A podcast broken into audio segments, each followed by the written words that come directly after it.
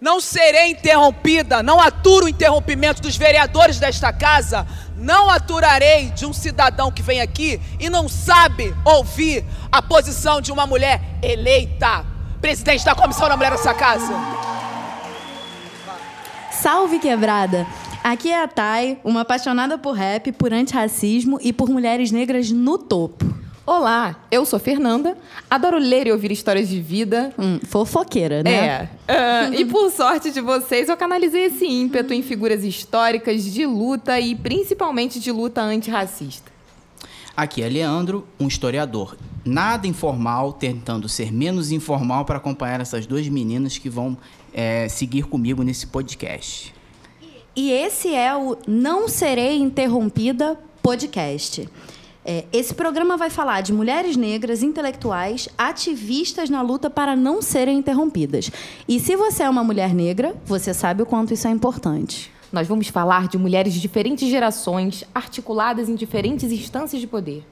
Em cada episódio, desvendaremos juntos os nós dessa rede, que tem reeducado a sociedade brasileira. Nesse primeiro episódio, a ideia é distanciar as lentes para ver a rede como um todo. A nossa ideia é tentar entender a articulação que possibilitou a passagem do status de mulheres negras silenciadas em espaços de luta, conduzidos por, aspas, homens, de raça, raça, até o status de atrizes sociais que estão na liderança científica, política e de poder pelo menos estão disputando essas narrativas. E de igual para igual. De igual para igual. Derivada de uma sociedade feminista que consideram e dizem que somos todos machistas, não quer ser considerada símbolo sexual.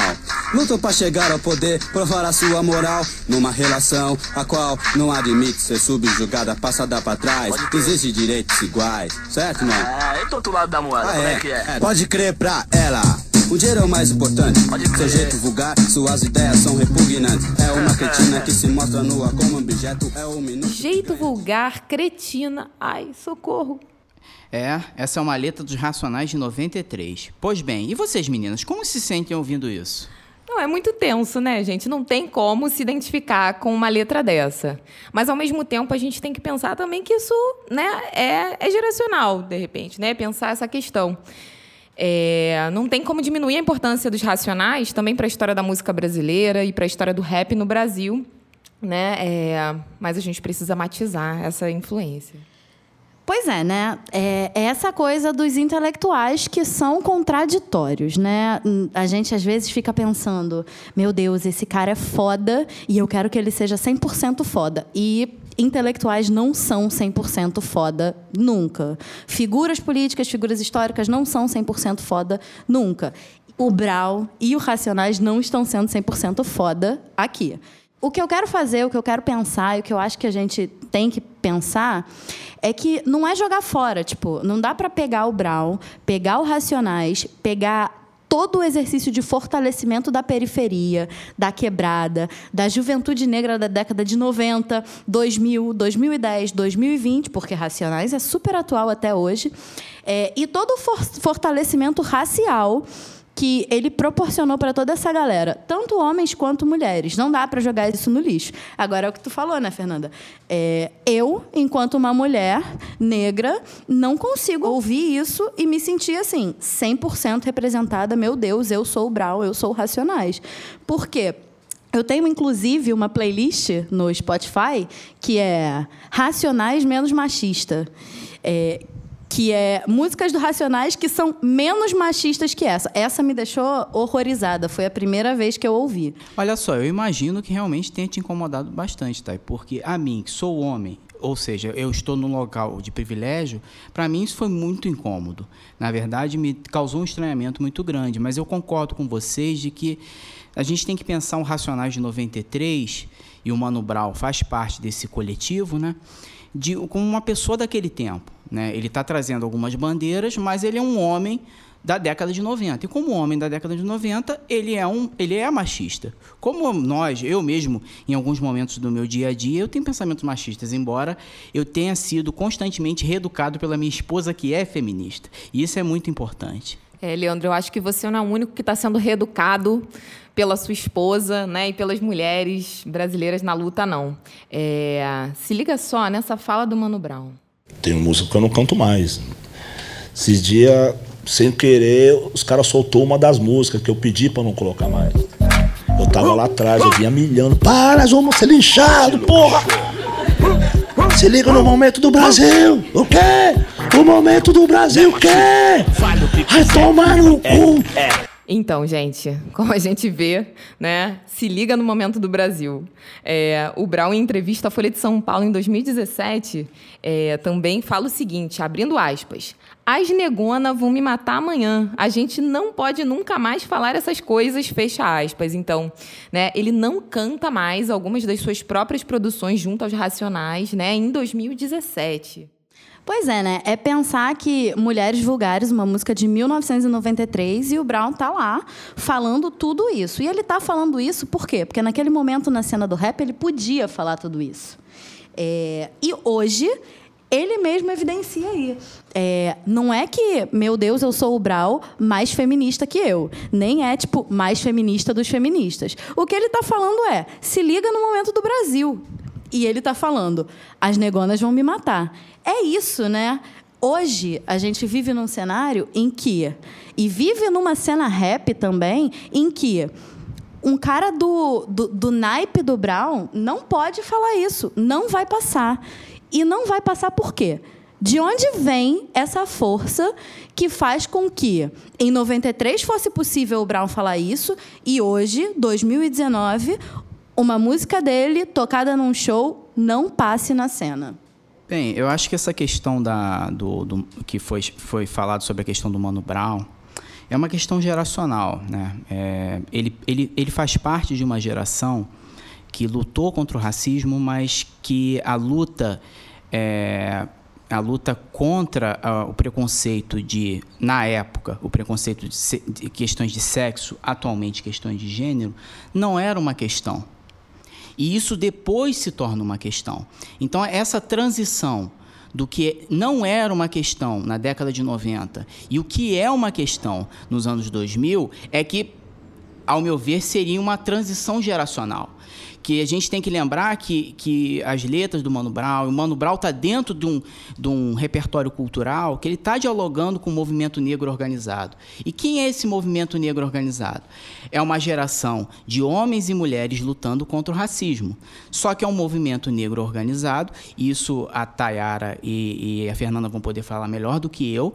É um movimento negro organizado que tem uma militância negra feminina, luta-se contra o racismo, mas a questão de sexo barra gênero, não é uma questão nesse momento. Então você muda a questão. Quando há a questão dessa mudança do repertório cultural, que é identificada até na própria mudança do, da forma como o rap vai avançar nos anos 2000, é uma mudança geracional.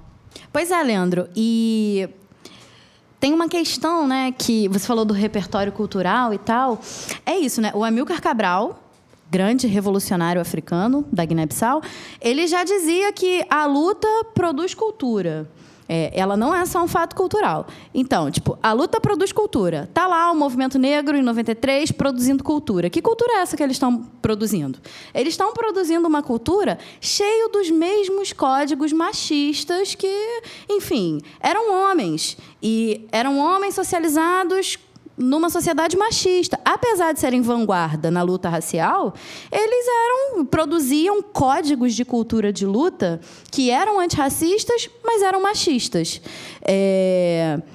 E aí isso é que afeta aquela geração. Aquela geração é afetada e o Brau é produzido nessa geração. Acho importante também a gente lembrar que, como vocês falaram dessas diferentes gerações de movimentos negros e dessa geração que formou o Mano Brown enquanto militante antirracista, né, e tudo. É, é importante a gente pensar que as mulheres negras estão na luta aí, gente, desde sempre. Né? E se a gente pensar nos movimentos negros é, instituídos ali no início do século XX, né? pensar. É, já vou eu para a biografia, né? para as histórias de vida, para né? a vida das pessoas. É, na Laudelina de Campos Melo, fundadora da primeira Associação de Empregadas Domésticas do Brasil na década de 30. Né? É, tem uma entrevista dela, a Elizabeth Pinto, que fez, inclusive, um trabalho incrível sobre a vida da Laudelina ali em 93. Né? A Laudelina concedeu uma entrevista para ela e nessas entrevistas ela falava do papel que as mulheres negras né, é, acabavam sendo, tendo que assumir né, é, nos movimentos negros do início do século XX. Normalmente, ela dizia que as mulheres elas eram alocadas é, nos espaços de lazer, nas cozinhas, mesmo dentro dos clubes negros, né, para organizar é, eventos e fazer as comidas, enquanto a, a, a, capacidade de produzir ideias, de atuar politicamente, embora eu acredito que você estando na cozinha e você também estando né, organizando lazer, isso também seja político, mas essa questão política mais estrito senso, que é mais ligada ao que seria o intelectual, né, que o Leandro trouxe para gente, né, é, isso era distanciado das mulheres, era um espaço a elas negado. Pois é, né? Uma vanguarda racial, mas nada mais conservador e retrógrado do que uma mulher negra na cozinha e só na cozinha, mesmo nos movimentos negros. Pois é. é Acho também importante lembrar que a própria Laudelina ela vai ser uma mulher que vai tensionar brechas nisso aí. Ela vai, inclusive, ser presidente de um clube que ela funda chamado 13 de Maio. Então, assim, apesar de né, disso ser uma atitude comum, né, uma prática política muito comum dentro dos movimentos negros do início do século XX, as mulheres negras já tensionavam brechas, né, cavavam seus lugares ali onde lhes era é, interditado. Né? É, e aí eu penso também em outro caso, que foi estudado pela professora intelectual negra Giovana Xavier, lá da UFRJ, que é a Maria de Lourdes Vale Nascimento, fundadora do TEM, Pois é, né? E essa coisa de tensionar a brecha é como os movimentos vão caminhando, né? E você conhece algum outro caso em que mulheres continuavam, em que mulheres tensionavam brechas, ou esse foi um, um, um, uma coisa episódica, assim, pontual? É, ainda lá no início do século XX, eu lembro da Maria de Lourdes Vale Nascimento, que eu desconhecia até a professora Giovana Xavier, uma intelectual negra, professora da UFRJ, começar a levantar e estudar né, a vida dessa mulher. É, a Maria de Lourdes Vale Nascimento, ela simplesmente, gente, foi fundadora do Teatro Experimental do Negro, né? E nunca se fala sobre isso. Ela tinha uma coluna, inclusive, né? É, o TEM, ele é fundado em 44, em 48 eles fundam um jornal que é o Quilombo. E ela tinha uma coluna chamada Fala Mulher, né? Uma coluna no jornal Quilombo que era do Teatro Experimental do Negro, né? Nessa coluna dela ela falava as patrícias de cor. É, era um espaço incrível, né? Que a própria professora Giovana Xavier ela fala é, que era um espaço de divulgação de vozes femininas e seus projetos, né? Projetos de alfabetização, artes domésticas, de jardim de infância, né? Voltados a crianças negras. É... E o próprio a professora Giovana Xavier, ela inclusive fala, né, sobre o nome dessa coluna, né? Quando a, o nome da coluna é Fala a Mulher, né? O que está explícito nisso? É, isso já denuncia o silêncio ao qual as mulheres negras estavam passíveis em espaços conduzidos majoritariamente por aspas homens da raça, né, como eles eram chamados, né, como eles se referiam naquele momento. Pois é, homens de cor, homens da raça, patrícios de cor, essas são, esses são inclusive vocabulários muito comuns nos jornais daquela época, né? E a primeira vez que eu li esse texto também é um texto que eu descobri recentemente. A primeira vez que eu li esse texto e vi Patrícias de cor, nossa, foi uma emoção assim, porque eu me senti, meu Deus, não são patrícios de cor, são patrícias. Então tá falando aqui para quem? Para as mulheres negras daquele momento. E aqui a gente nem tá falando de um longínquo passado, né? A gente tá falando da galera que é empregada doméstica, enfim, década de 50. Enfim, é muito 40, próximo. 50, 40, 50. Isso é muito próximo. É, não, uma das principais pautas, né, que vinham sempre à tona nessa coluna era essa, inclusive, Thay, é, essa questão da defesa, né, dos direitos das trabalhadoras domésticas, né, que são eram e ainda são, né, majoritariamente pretas e pardas, então mulheres negras, né, aqui no Brasil. Elas defendiam também a, a, é, a elevação do nível educacional da mulher negra, né, é, e traziam questões como, poxa, como criar uma imagem respeitável para mulheres negras no Brasil se elas são tratadas como um resíduo do passado escravista, né? Trazendo então a condição das trabalhadoras domésticas linkada aí com esse passado escravista. O que dialoga muito, não, o que conversa pra caramba com aquilo que você falou das mulheres negras na cozinha e no lazer, né? Tipo, o que é mais resíduo do período escravista do que uma mulher negra na cozinha? Isso é bem tenso, né? Exatamente. Eu acho que é, mais do que uma questão residual, são as próprias escolhas que a nossa sociedade fez no pós-abolição. É, os historiadores sabem que definir o que é pós-abolição é muito complicado.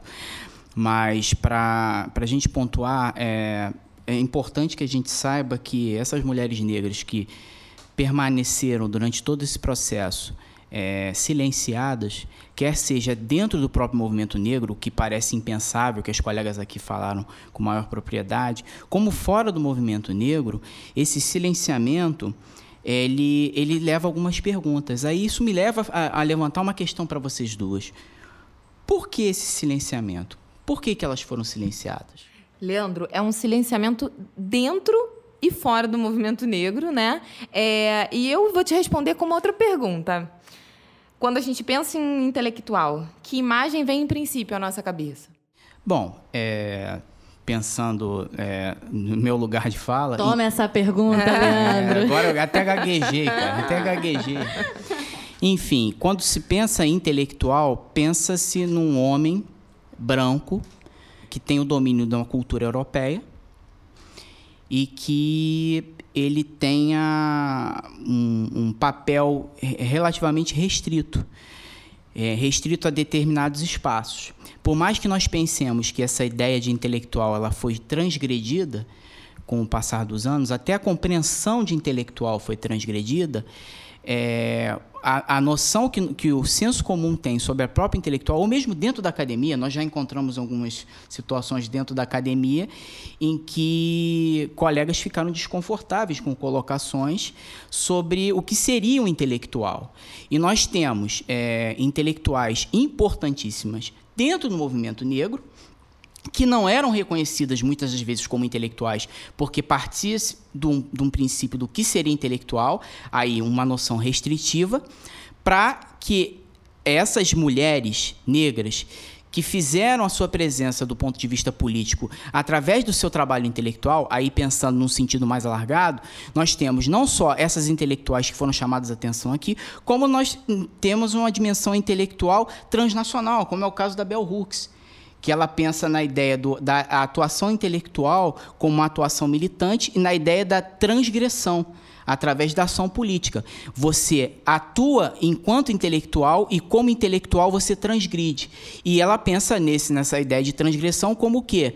como é, ajudar a outras mulheres, mas não só as mulheres, como a outras pessoas que elas consigam sair desses locais é, de privilégio ou de subalternização para que elas tenham uma, uma, uma é, um, um, o seu lugar de fala, certo, respeitado, né? Ou seja, para que as mulheres estejam elas na academia ou na cozinha, elas tenham seu lugar de fala respeitado. Então, para isso, a gente tem que relativizar o que seria o intelectual. Então, intelectual, como eu entendo, não é aquele cara na academia que fica é, fumando charuto, branco, de classe média, que fala de Foucault.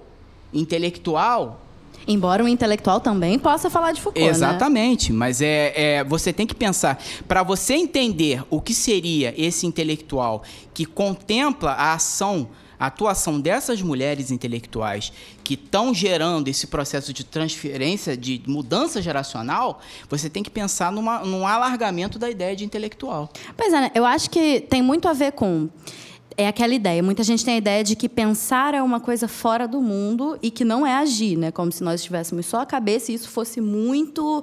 É, muito mais nobre do que você tá no cotidiano, na luta, fazendo coisas que promovem a ação. E, enfim, essa ideia está muito atrelada com a ideia do que é um intelectual tradicionalzão, né? Aquele cara que fica lá encastelado, só pensando, refletindo. É... Só que é isso que você falou. A Bell Hooks, ela pensa uma intelectual que está no mundo, que está na rua, que está aí Maria do Nascimento falando para para amiga empregada doméstica no jornal, que é aí Giovana Xavier no Instagram falando sobre a rotina de produção acadêmica, que é aí uma série de mulheres que estão se posicionando para o mundo. Enfim, é, existem muitas possibilidades de intelectual. E o grande problema é que se você restringe essa ideia de intelectual a essa perspectiva sexista, racista, é, a Bell Hooks fala isso, né? É, essa ideia tradicional zona de intelectual, ela acaba fazendo o quê? É, colocando no, na nossa cabeça, no nosso imaginário, que uma mulher negra não é compatível com a imagem do intelectual. É muito parecido com aquela ideia de que uma mulher negra de jaleco nunca vai ser médica, vai ser enfermeira no máximo. É, ou seja, uma mulher negra ela vai ser sempre é, exótica, vai ser sempre confusa no papel da intelectualidade essa ideia que vocês trouxeram, né? aliás, é um debate muito interessante, né? essa ideia do que é um intelectual. Né? Mas essa ideia de intelectual clássica, né? essa ideia bem eurocêntrica do que é um intelectual, é o que acaba deixando nossa, as nossas visões turvas em relação a mulheres negras intelectuais importantíssimas para a história do Brasil, como a Maria de Lourdes, Vale Nascimento, que a gente mencionou antes. E também, né, é, penso aqui, acho importante trazer é, o nome de duas mulheres negras incríveis, né, que são a Lélia Gonzalez e a Beatriz Nascimento, que ali na década de 70, já num outro contexto de movimento negro, uma outra geração, né, que já é uma geração que se forja lutando contra a ditadura é, são mulheres que, por exemplo, vão ser precursoras de um conceito, né, de uma, é, uma chave teórica que está super em voga hoje, nesse movimento negro Geração 21. Né? Que conceito é esse, Thay? Interseccionalidade. O de interseccionalidade, né? Não tem como pensar o movimento negro hoje é, sem pensar esse conceito de interseccionalidade. Junto com, com empoderamento. Com empoderamento. E com tombei é fundamental, né? Pois é, a Lélia Gonzalez e a Beatriz Nascimento, ali na década de 70, elas ainda não falavam em gênero, né? Porque não era um conceito usado à época, mas elas já falavam da relação raça, classe e sexo, né? As duas têm produções é, sobre a questão da mulher é, negra é, no Brasil, a questão da mulher negra e o trabalho, a questão da mulher negra e o amor, né? Então, uma série de questões que elas circulando, né, ali transitando entre movimento feminista e movimento negro, né, elas encontravam lacunas nos dois, começaram a pensar teoricamente, né, é, de que modo essas duas lutas tão importantes elas poderiam se interligar, né, é, quais seriam os seus pontos de contato. É, porque eu acho que você não pode pensar é, raça sem pensar classe e sem pensar gênero que e mas para eu falar esse tipo de coisa hoje em, 2000, em 2020 foi necessário que essas mulheres na década de 70 e muitas outras mulheres é, no que nós poderíamos considerar um movimento feminista transnacional elas é, é, desempenhassem essa luta para que elas pudessem ajudar a construir uma, uma, o que a gente chamou de transição geracional né? Então elas tiveram que, que militar bastante para poder para que a gente pudesse chegar agora em 2020 e pudesse ter essa dimensão retrospectiva dessa trajetória que foi importante e que nós estamos vendo agora para que nós pudéssemos ter hoje em dia o, um uso é, comum da palavra empoderamento. Você vê jovens falando, ah, eu sou empoderada, tal, e ela, sabendo o significado disso. É, então, assim, isso é importante por quê? Porque isso foi uma questão geracional. E essa questão geracional vem justamente da luta dessas mulheres dentro do movimento negro na década de 70.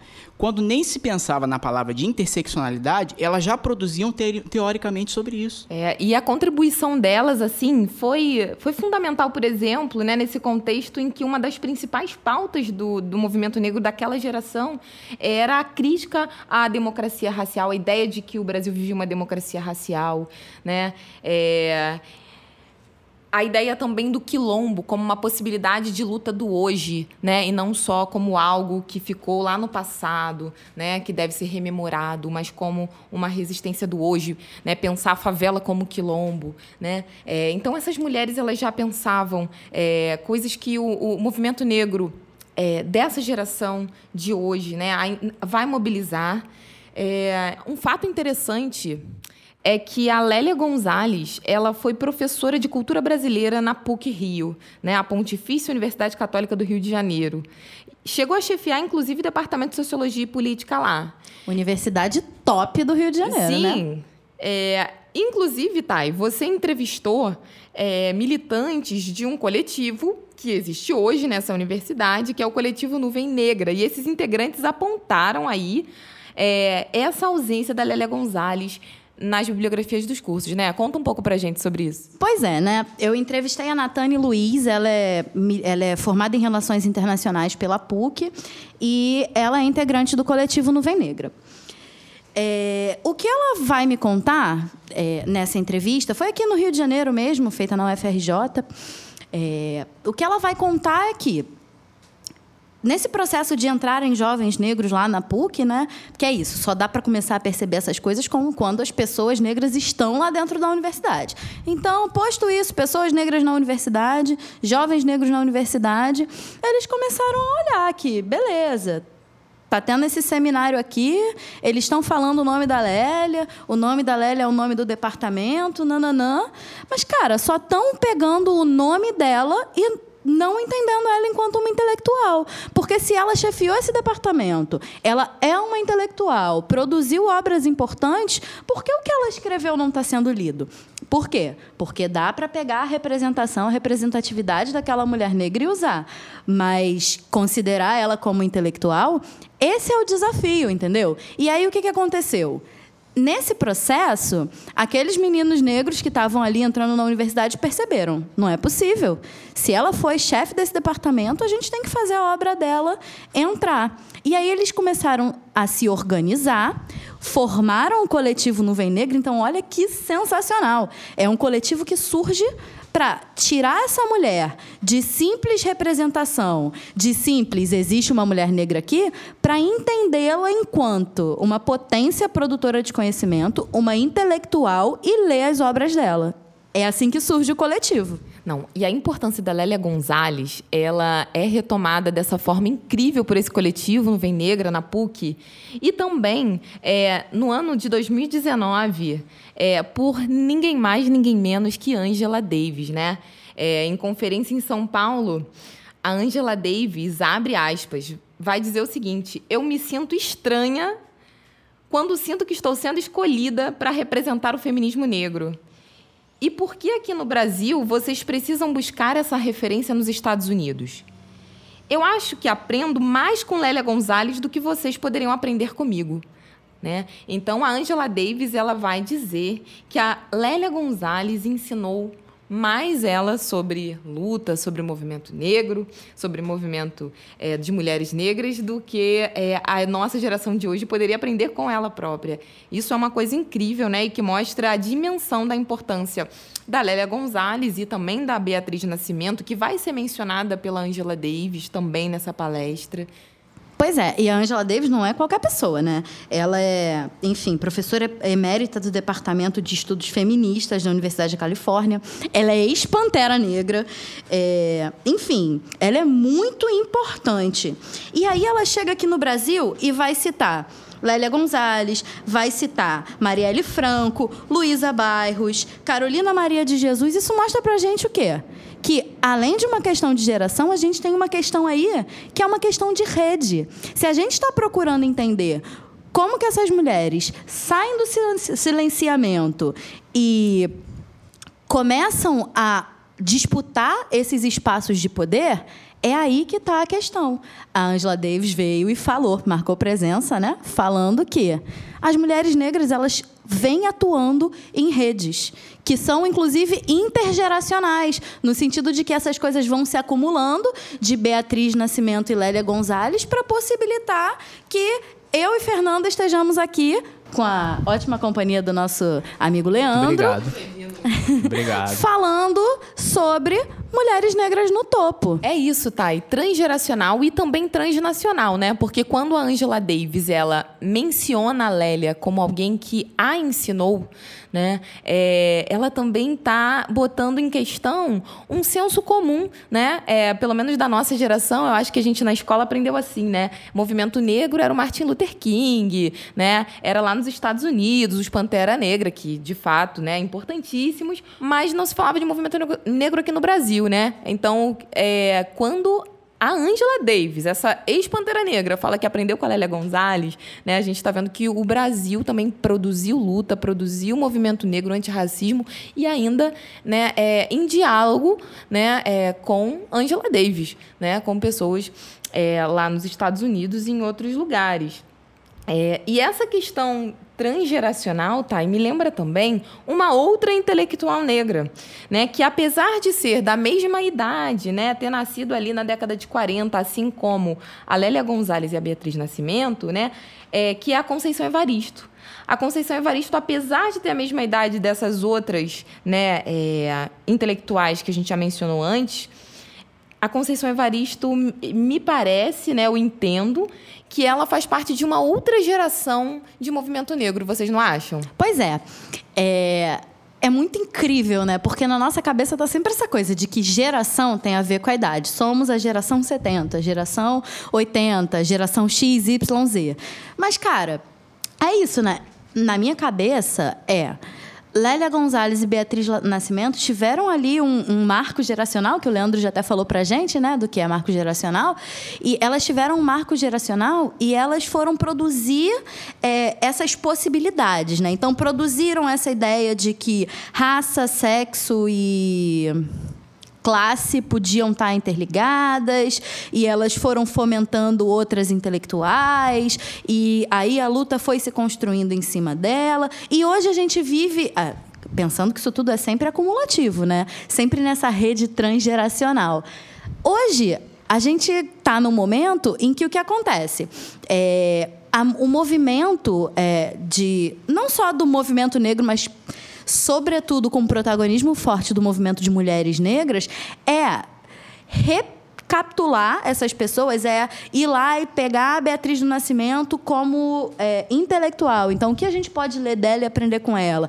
Pegar a Lélia Gonzalez, o que a gente pode é, aprender dela, pegar Maria de Lourdes Vale do Nascimento é, e o que, que a gente pode ver com a experiência dela. E ir pegando essas mulheres pegando os seus acúmulos e nesse processo vão se produzindo novas mulheres e novos acúmulos.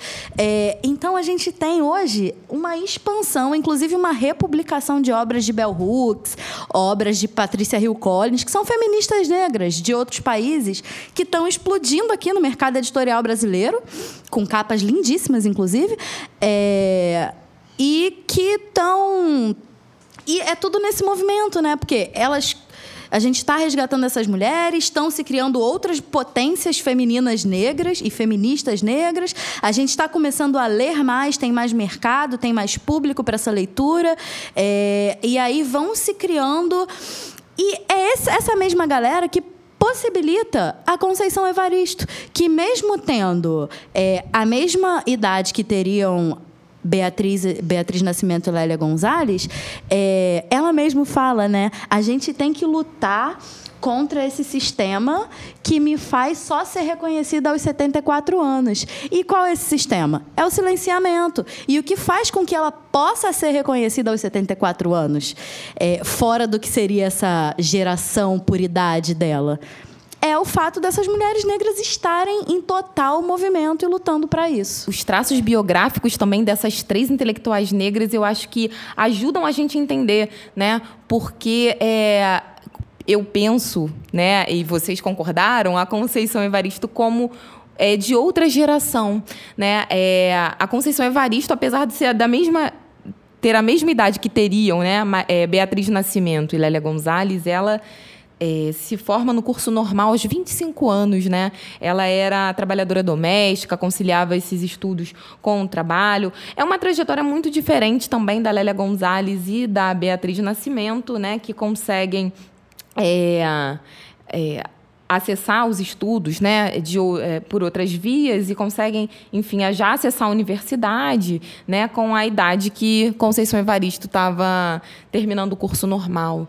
Né? É, e nesse momento que Lélia e Beatriz estão na, no, no, movimento negro forjado na luta contra a ditadura militar, né, ainda não é um momento que Conceição Evaristo, me parece, né, é, está conseguindo se dedicar a essas questões. Marcos geracionais diferentes, é isso. Bom, falamos muito sobre silenciamento, sobre apagamento de vozes, sobre é, mulheres que ficaram silenciadas. Eu acho que está na hora de dar uma virada de mesa nesse momento. Pois é, a gente não pode mais silenciar, né? A gente tem que deixá-las falar por elas mesmas. Então a gente começa, né, com é, reverberando a voz de Luísa Bairros que foi simplesmente uma militante do movimento negro unificado, o MNU, desde 1979 e também ocupou o cargo de ministra da Secretaria de Políticas de Promoção da Igualdade Racial, a CEPIR. Logo depois da minha saída do MNU, que eu considero uh, que se deu uh, realmente em 1995, que 1995 fechou efetivamente um ciclo da militância negra uh, no Brasil, ah, com a marcha Zumbi dos Palmares, que aconteceu ah, em Brasília. É, naquela ocasião também deixaram o movimento negro unificado vários outros militantes que tinham é, começado nessa luta mais ou menos na mesma época que eu. E a partir disso foi preciso que nós nos reinventássemos, digamos assim, enquanto militantes, tendo como base aquela experiência que foi dada é, pelo MNU, mas partimos para fazer outras intervenções e outras formas né, é, de atuação na luta contra o racismo. É, em 95, o que nós dizíamos era que nós já tínhamos, né, enquanto movimento negro em geral, feito todas as denúncias e que naquele, a partir daquele momento caberia ao Estado brasileiro reconhecendo, eu estou dizendo quase que verbatim isso, é, reconhecendo a, a, a maturidade política é, do negro brasileiro, caberia ao Estado assumir a sua parcela de responsabilidade ah, no enfrentamento das consequências do racismo no Brasil. Então, isso foi um ponto de inflexão é, que eu considero importantíssimo ah, e que nos levou à busca de outros caminhos e de outras formas, né? de fazer esse combate ao racismo é, ao lado do, das organizações do movimento negro, que também, a partir desse momento, passaram a se proliferar. A própria luta contra o racismo passou a fazer parte da pauta de outras, de outras organizações, não necessariamente negras, né? como é o caso do, do próprio é, movimento sindical, em muitos sentidos é, também é, propiciou ah, o, o aparecimento cada vez mais evidente do movimento das mulheres negras, também é nessa conjuntura que os quilombolas começam a se colocar enquanto atores políticos é, na cena. Ah, então, eu comecei, a partir disso, a desenvolver é, um tipo de trabalho é mais ligado ao movimento de mulheres negras, mais especificamente aqui no caso da Bahia, e permaneci assim até é, os anos os anos 2000. Essa foi a Luísa Bairros, né? Uma presença ilustríssima falando aqui no nosso podcast, a saudosa Luísa Bairros. É... E tá aí essa voz importantíssima para que a gente ouça, né? E o que eu acho incrível É, a gente está falando o tempo todo de silenciamento, como o Leandro bem comentou antes da entrevista.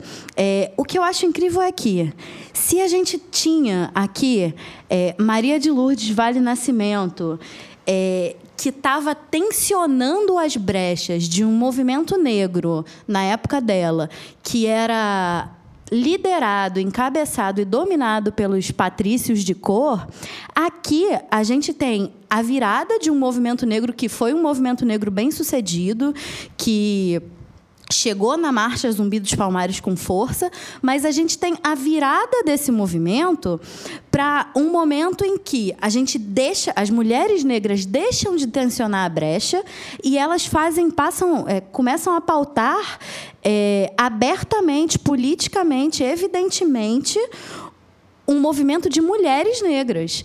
E isso é possível por quê?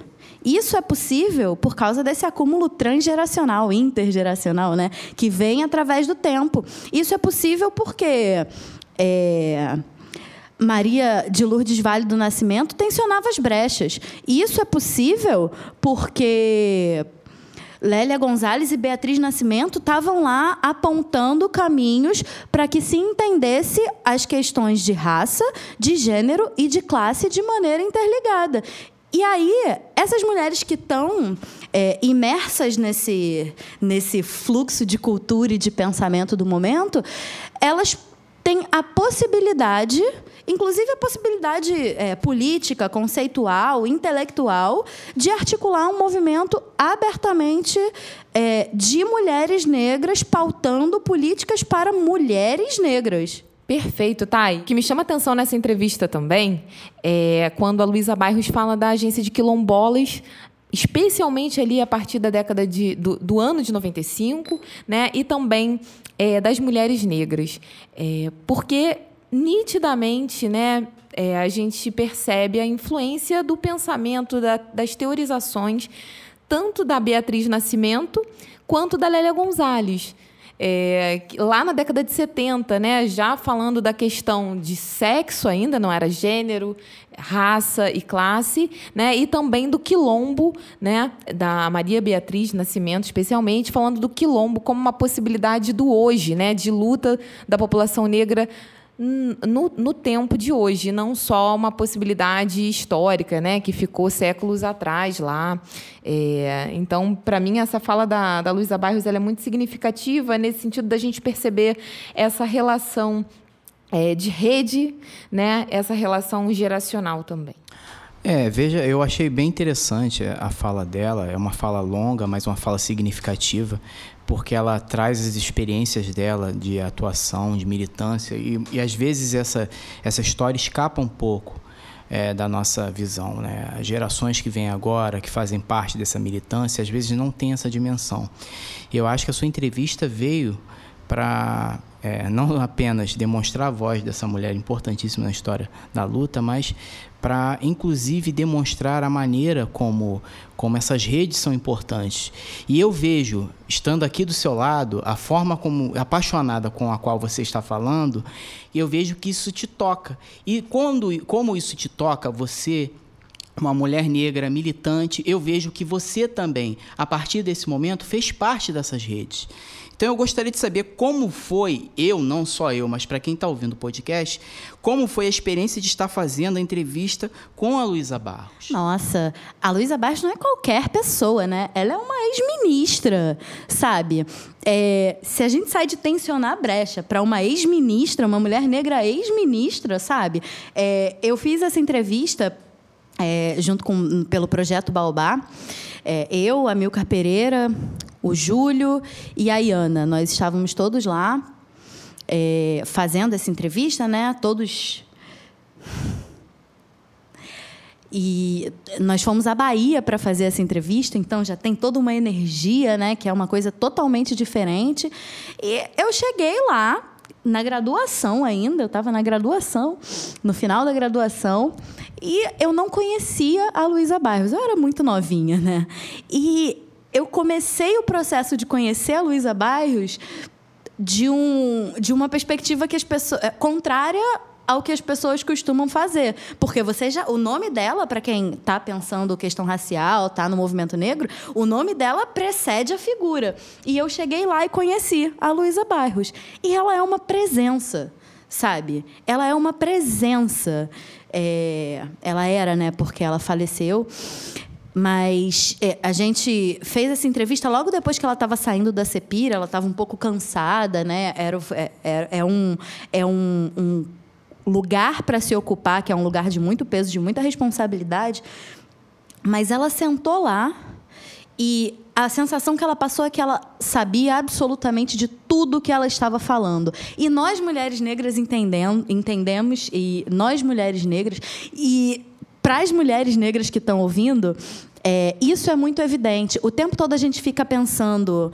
É, nossa, será que esse aqui é o meu lugar? Será que eu realmente sei fazer isso? Para mim, a minha experiência quando eu entrei no mestrado foi essa. Eu passei um semestre inteiro me questionando, em crise, achando que eu estava ficando mais burra, que ali não era o meu lugar, que é, a qualquer momento iam descobrir que eu era uma fraude ou coisas desse tipo. É, e, infelizmente, nesse ano, a, a Luísa Barros veio a falecer. É, e essa memória voltou muito reativada na minha mente dessa entrevista. E eu fiquei pensando: caramba, ela é uma mulher negra incrível, uma intelectual de ponta, sabe? Produzindo é, academicamente, produzindo dentro da militância, se articulando nas instâncias de poder. E se ela pode fazer aquilo ali, eu posso fazer isso também, sabe? Ela sentou lá e ela tinha certeza do que ela estava falando porque ela viveu tudo aquilo. E eu tô aqui na minha trajetória, eu tenho certeza do que eu estou falando porque eu vivi tudo isso. Então eu posso fazer isso. E isso foi um divisor de águas na minha vida acadêmica, sabe? Na, no meu ímpeto de produzir intelectualmente, é, no meu ímpeto de me articular na academia, de entrar nas disputas, não só nas disputas de, de narrativa, de ideia, mas nas disputas institucionais dentro da universidade. Isso é fundamental. E isso foi possível porque nossos passos vêm de longe, né? Tem outras muitas mulheres negras que estão nos articulando em rede. Que privilégio do nosso podcast estar aqui com a entrevistadora de Luísa Bairros, né? Não é pouca coisa, não. Não é mesmo. Enfim, e eu tive todas essas inseguranças, né? E sobre as quais eu lidei a partir da influência da da Luísa Bairros. E só que essas inseguranças não são particulares minhas. Essas, insegu essas inseguranças são muito comuns entre mulheres, sobretudo entre mulheres negras que estão aqui ocupando espaços de poder dentro da academia, dentro da política, enfim. Dando prosseguimento à nossa trajetória de apresentar essas ilustres intelectuais que a nossa amiga teve a oportunidade um de privilégio de entrevistar, seguiremos agora para a ilustre Sueli Carneiro quem foi Sueli Carneiro, né? Quem foi, não, quem é Sueli Carneiro, porque ela está aí é, super atuante à frente do portal Guelé 10, que muitos de vocês devem conhecer, né? Que produz o tempo todo uma circulação de informação muito grande, articulando é, ações do movimento negro, inclusive diante desse contexto histórico da atualidade, né? Com a experiência que ela tem acumulada de anos e anos e anos de uma atuação na luta antirracista que só uma pessoa do porte dela, com o acúmulo que ela tem, é capaz de fazer. E essa pessoa, Sueli Carneiro, é, nos deu a entrevista e falou um pouco de como foi o retorno dela para a vida acadêmica, para fazer o doutorado. E agora vocês vão ficar com a maravilhosa Sueli Carneiro, que não é qualquer pessoa, né? É a Sueli Carneiro, falando um pouco sobre a experiência dela de universidade. Mas depois que eu voltei, tá? Aí, fazer crédito, aquela. Né, eu falei, mas por que, eu tinha que me meter nisso a essa altura da minha vida? 50 anos de idade, o que, que eu tenho que me meter com isso agora? Então aí começou aquela coisa, os prazos, a pesquisa, né, a literatura que você nunca esgota e né, bom, aquele inferno então em 50 em, em, em 2005, quando eu terminei e não morri antes, foi assim uma coisa foi uma coisa extraordinária assim. Mas também eu terminei, entreguei, eh, passei, eh, tá, foi tudo ótimo, deu tudo certo, mas eu não conseguia voltar para olhar para aquilo de novo. Sabe? Eu preciso, é mais ou menos, eu levei mais quase o mesmo período para poder voltar e olhar e revisitar aquele trabalho, porque me cansou tanto. Então eu estou citando porque foi muito, foi uma coisa muito pesada.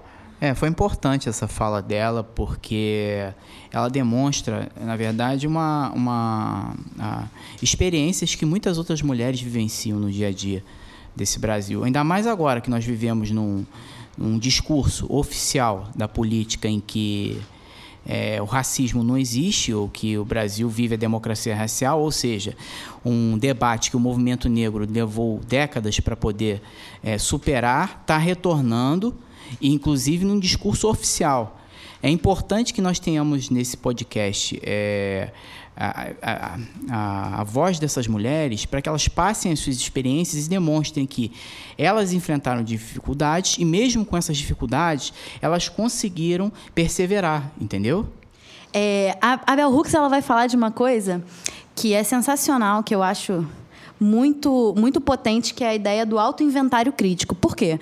Porque pensar em mulheres negras ocupando espaços acadêmicos, intelectuais que ocupam espaços acadêmicos, é uma coisa muito difícil. As mulheres, é, durante muito tempo, foram relegadas ao espaço da cozinha ou o espaço de representação, porém não intelectualidade. Elas eram vistas, mas não eram lidas. E a Bell Hooks sempre fala, né, de tem um monte de raízes na nossa sociedade que a gente pode, que a gente vai aprofundar nos próximos episódios. É, que levam a essa fuga de mentes brilhantes de mulheres negras. E ela fala que o autoinventário crítico é uma ferramenta importante para quem já é, é, uma mulher intelectual negra. É, para que ela se posicione perante a sociedade para influenciar outras intelectuais que podem vir a ser intelectuais negras brilhantes se elas não desistirem. A partir do autoinventário, do autoinventário crítico, é, elas apresentam as, as, dificuldades, mas também apresentam os benefícios de estar nessa vida. E isso é muito importante, porque assim como a Luísa Barros foi uma referência para mim, para me ajudar a continuar nessas disputas acadêmicas e burocráticas da universidade, e intelectuais, inclusive, disputas de narrativa, é, a Luísa a, a Sueli Carneiro foi fundamental para a Josiane, que a gente vai ouvir agora. Que você também vamos entrevistou. Mais uma entrevista de Tayara Cristine amante de rap. a Sueli, por ser dentro da, da por, estar, assim, por estar mais próxima e dentro dessa atualidade de ser uma referência que adentra o escrito senso e para mim é para não para nós representatividade importa de você entender que esse escrito senso que a gente achava tão longe que fala assim eu nunca poderei fazer parte de um grupo de mestres e doutores. Enquanto uma mulher negra na universidade, essa mulher está me mostrando que eu posso. Tá, e é, conta pra gente um pouquinho quem é a Josiane. Quem é a Josiane Clímaco? Então, a Josiane, ela é. Ela participa do, do movimento negro desde muito jovem. É, ela participava de um grupo de dança afro. E a partir dessa, desse envolvimento dela com dança, com a cultura africana e nesses círculos de movimento negro, ela acabou tendo a oportunidade de ir para vários países representando grupos de cultura afro. Ela se mudou para a Bahia e fez a carreira eh, dela lá. Ela é professora de educação física e ela tem um trabalho super especial, super incrível, é, pensando. É, as dinâmicas do corpo dentro de uma perspectiva da Lei 10.639. Então, é como o corpo pode ser educado ou não educado para um padrão eurocêntrico. Lei 10.639, 03, é a lei que estabelece a obrigatoriedade do ensino de história e da cultura africana né, nas escolas brasileiras. Exatamente. E, para além disso, ela é cantora, ela faz parte da ABPN. Enfim, a Josiane é uma pessoa super ativa. E ela faz parte da Rede de Mulheres Negras da Bahia. É, e ela fala um pouquinho dessa experiência dela, da Rede de Mulheres. A entrevista dela é uma entrevista, enfim, muito boa que vocês vão poder acompanhar em um dos nossos próximos episódios. E essas referências, gente, eu fiz entrevistas nas cinco regiões desse país. E essas referências, elas vão, é, de mulheres referenciando mulheres, elas vão é, se somando e se interligando. Por exemplo, a professora Ana Flávia Magalhães Pinto, que ela fala exatamente isso. É, eu queria ser o Edson Cardoso porque esse era o referencial que eu tinha. Só que aí um dia eu cheguei num, num auditório e tava uma bagunça, aquele monte de gente negra, é, velha, de idade, sabe? De mais idade, mais velhos. É, e as pessoas se vendo. Eu já fiquei encantada, né? Porque é, eu não tinha aquele referencial na minha casa. De repente, as duas mulheres entram e sentam. É, em um segundo, o auditório inteiro ficou em silêncio. Quando eu saí daquela apresentação, eu falei assim: que Edson Cardoso que nada? Eu quero é ser essas duas. Que, era? que eram? Luísa Bairros, Sueli Carneiro. Olha isso. A Ana Flávia Magalhães Pinto é uma potência. Ela é professora da Universidade de Brasília, ela é uma militante do movimento negro, e é assim que essas redes vão se atualizando. É assim que a gente tem um movimento negro, um movimento de mulheres negras que é, sai, das, sai do silenciamento, passa pelas brechas e vai chegando na disputa pelo topo. Pelo topo em diversas áreas diferentes. Essa luta, como eu já falei lá do Amilcar Cabral, lá no segundo bloco, essas lutas das mulheres dentro da luta do movimento negro, porque é isso, essas mulheres não estão militando só por gênero, elas estão militando por gênero e estão militando por raça também. É, são essas lutas que vão se misturando dentro da luta do próprio movimento negro que vão criando aqueles códigos e imprimindo na sociedade, porque aí é que tá, né? A luta antirracista ela tá imiscuída na sociedade e o rap é uma dessas principais narrativas de, de luta antirracista. Mas o grande produtor da cultura de luta antirracista, o grande protagonista, quem gera os códigos dessa cultura é o movimento negro. E esse movimento negro, que ao longo do tempo vai sendo tão influenciado pelo protagonismo emergente dessas mulheres negras, é que vai fazer o quê?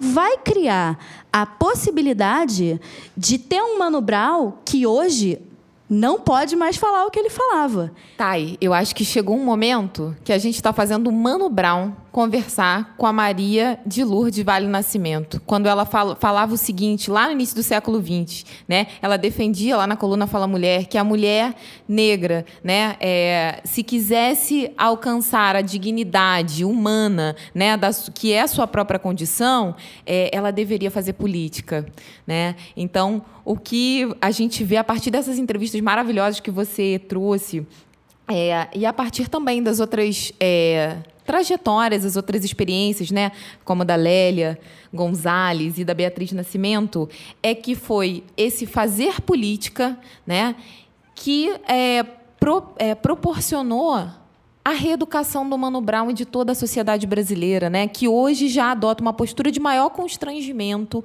né, em relação é, ao que se pode ou não dizer sobre uma mulher e sobre uma mulher negra. É, eu acho que a gente tem que enxergar é, que política é muito além daquilo que é feito dentro do parlamento.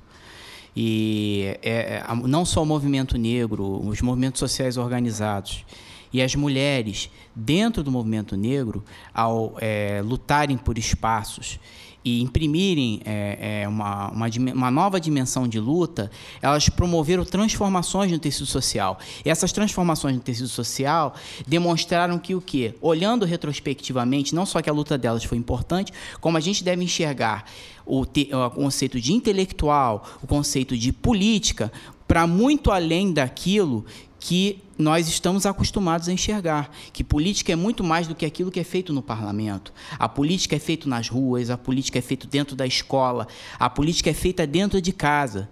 Quando você tem uma mãe negra que, que, que, luta todo dia para que a sua filha tenha a oportunidade de ir para a universidade, você tem política.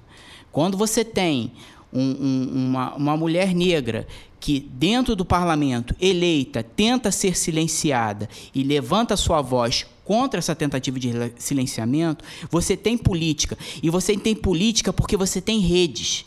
Essas mulheres pertencem a redes. Nós temos aqui mulheres dentro desse podcast que fazem parte dessas redes, que são referenciadas em outras mulheres e que conseguiram, através do, da trajetória de lutas dessas mulheres, historicamente é, importantes para o movimento negro, para os movimentos sociais, elas conseguiram tirar forças para seguir adiante. E elas vão inspirar outras pessoas. Estão inspirando outras pessoas. Dentro da política formal, fora da política formal e dentro do rap, que é um movimento de contestação e de atuação política.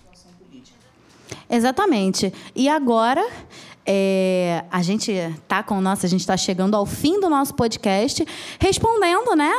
Depois desse grande debate, como é possível que o mesmo Mano Brown pudesse cantar aquilo em 93 e não possa cantar isso em 2019.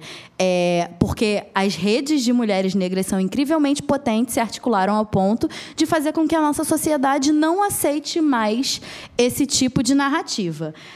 O que estão emergindo são novas narrativas. E aí a gente vai ficar agora com a Winnet, dentro da, da, da música Poetisas no Topo 2, ouçam, ouçam rappers mulheres negras que estão emergindo na nossa cena e são sensacionais. E observem as novas narrativas que estão sendo apresentadas, as narrativas que só são possíveis porque as mulheres negras, ao longo de todo esse tempo, reeducaram a nossa sociedade. Você precisa disso? Piscou, perdeu, rodofilhou, rodopiou na minha mão. Comigo é fato com base na base informação É que já tá na rotina e na retina da nação. Que o mal do mano, ele era mini e reduzia lá testão. Mil testaram a febre, dez mil julgaram postura. Ninguém vai na tua goma saber se falta mistura. A mão balança o berço, reza o terço, faz a hora. Também liga 30 vezes caso esteja preocupada. Se tem um pressentimento, vai te pedir pra ir embora. Se precisa, te busca no pico de madrugada. Antes era cozinha, mal era alfabetizada. A liberdade a ela muito tempo foi negada Uma mulher na estrada uma mulher na estrada, pra calar o seu psil, ela partiu. Só que dessa vez da faculdade pra balada. Ó, pátria armada de filhos abandonados, mulheres e mães solteiras e vendo como tem dado. Ó, pátria armada, fruto do patriarcado que quer defender o ventre, não o corpo violado. Em nome da mãe da avó, da tia, Agatha, Claudi, Sofia, Penha, Isenir Maria. Eu sou o fruto gerado do ódio vos projetado, pois se não fossem vocês, o Init não existia. Gente, incrível. A primeira, vez, a primeira vez que eu ouvi essa música e eu ouvi essa narrativa com uma mulher na estrada, nossa, eu chorei e quase choro agora de novo. Porque se a gente tinha uma representação antirracista no rap, que é o Mano Brown, que é tão potente, falando na, da narrativa de um homem na estrada, e a gente tem a ideia de que esse rap representava uma narrativa masculina, depois de toda essa luta, de todas essas mulheres que a gente falou, tá aí a Winnet falando da narrativa de um rap que é feito, de uma luta que é evidente das mulheres negras do nosso país, das mulheres que foram empregadas domésticas, das mulheres que não foram, que mal foram alfabetizadas, que estão numa luta diária que não é necessariamente é, uma luta com, com uma arma ou uma luta na violência urbana, que é uma luta que é a trajetória, enfim, das nossas mães, das nossas avós, de, de várias dessas mulheres que a gente apresentou aqui, é a partir da luta dessas mulheres que a gente, algumas que falaram, algumas sobre as quais a gente falou, que a Winnet, como ela mesma falou, é possível. E essa nova narrativa da mulher negra dentro do rap é possível de ser representada.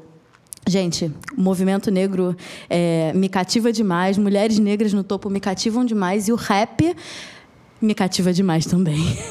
é, meus amigos e minhas amigas, as mulheres não podem mais ser silenciadas. O Não Seremos Interrompidas podcast está se despedindo. Espero que a gente se encontre nos próximos episódios. É, e espero que a gente tenha deixado um gostinho de quero mais em relação à luta antirracista no Brasil e no mundo e essas redes compostas por nós.